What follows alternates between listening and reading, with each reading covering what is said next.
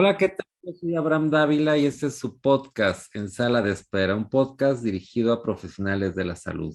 Hoy llevamos ya nuestro test, tercer punto y recomendación para de las reglas básicas para evitar una demanda para un profesional de la salud. Y es quizá uno de los más importantes.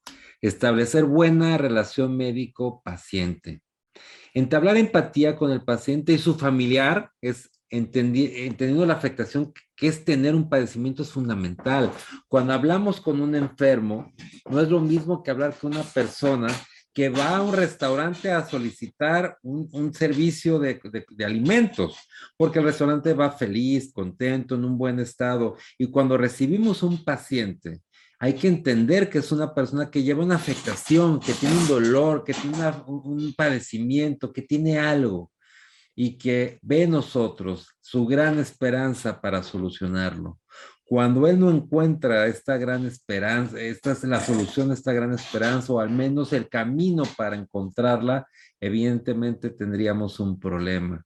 Por eso, la comunicación es fundamental, de explicar detalladamente en qué consiste la atención médica, lo que le voy a hacer, describir el procedimiento, procedimiento, padecimiento, procedimiento, riesgos y beneficios, y que esto quede documentado en una carta de consentimiento que el propio paciente firma y sea consciente de lo que vamos a hacer con él. Y, fíjense cómo, cómo utilizar esta palabra con lo que vamos a hacer con él.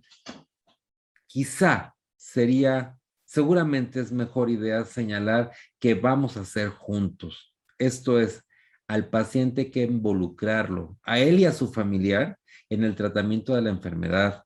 Hacerlo consciente que el éxito depende de todos, no solamente del médico o no solamente del paciente y menos de su familiar.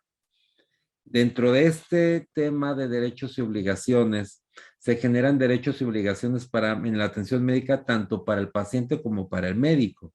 El médico tiene la obligación de dar lo mejor de sí, estudiar, analizar el caso, proponer una alternativa de tratamiento, pero muy importante también la obligación del paciente. El paciente tiene obligación de seguir indicaciones médicas y de proporcionar información fidedigna en la historia clínica.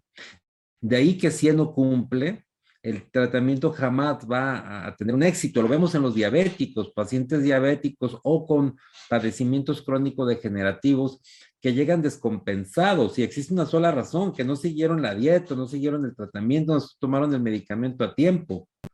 Luego, por eso es importante hacer consciente, involucrar al paciente en la que gran parte del éxito está en su cancha, y pero que al final es cancha de todos.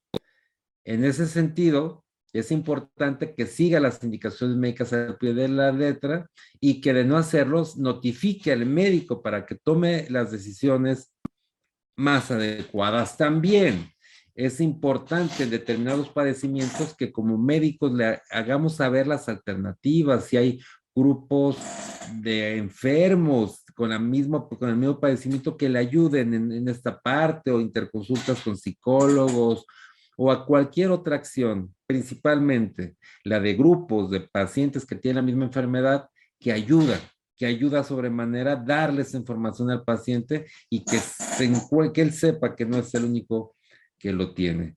Eh, esto, por supuesto, implica generar una mayor confianza en en el paciente, explicarle que aún sabiendo que consultará otras fuentes, incluso no científicas, o ni siquiera aplicables al caso, como publicaciones en Internet, de redes sociales, hacerle entender y concientizarlo que su caso es especialmente único y que no hay un caso igual, que si bien puede haber casos parecidos, otros pacientes con padecimientos, el mismo padecimiento, cada caso es igual porque cada persona es igual y no puede haber dos personas diferentes como tal, dos tratamientos diferentes. Y por último, una exploración física. Al paciente le gusta platicar, le gusta que lo sientan, que lo toquen, que le hicieron algo.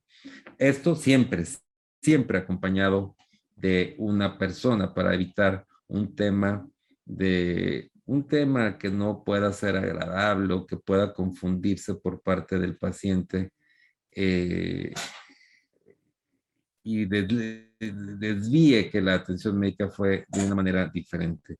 De ahí que mis conclusiones es siempre generar una buena empatía con el paciente, generar la comunicación, información, aún en cualquier momento, incluso cuando las cosas se pongan difíciles. Hay médicos que me dicen, es que ya se rompió la relación, siempre hay que buscar recuperarla. No hay nada, no hay nada que platicando se pueda aclarar, aclarar y corregir de frente, siempre, siempre de frente. Ese es mi eh, comentario de este tercer punto de las reglas básicas para evitar una demanda. Yo soy Abraham Dávila y este es su programa en Sara de Espera, un podcast dirigido a profesionales de la salud.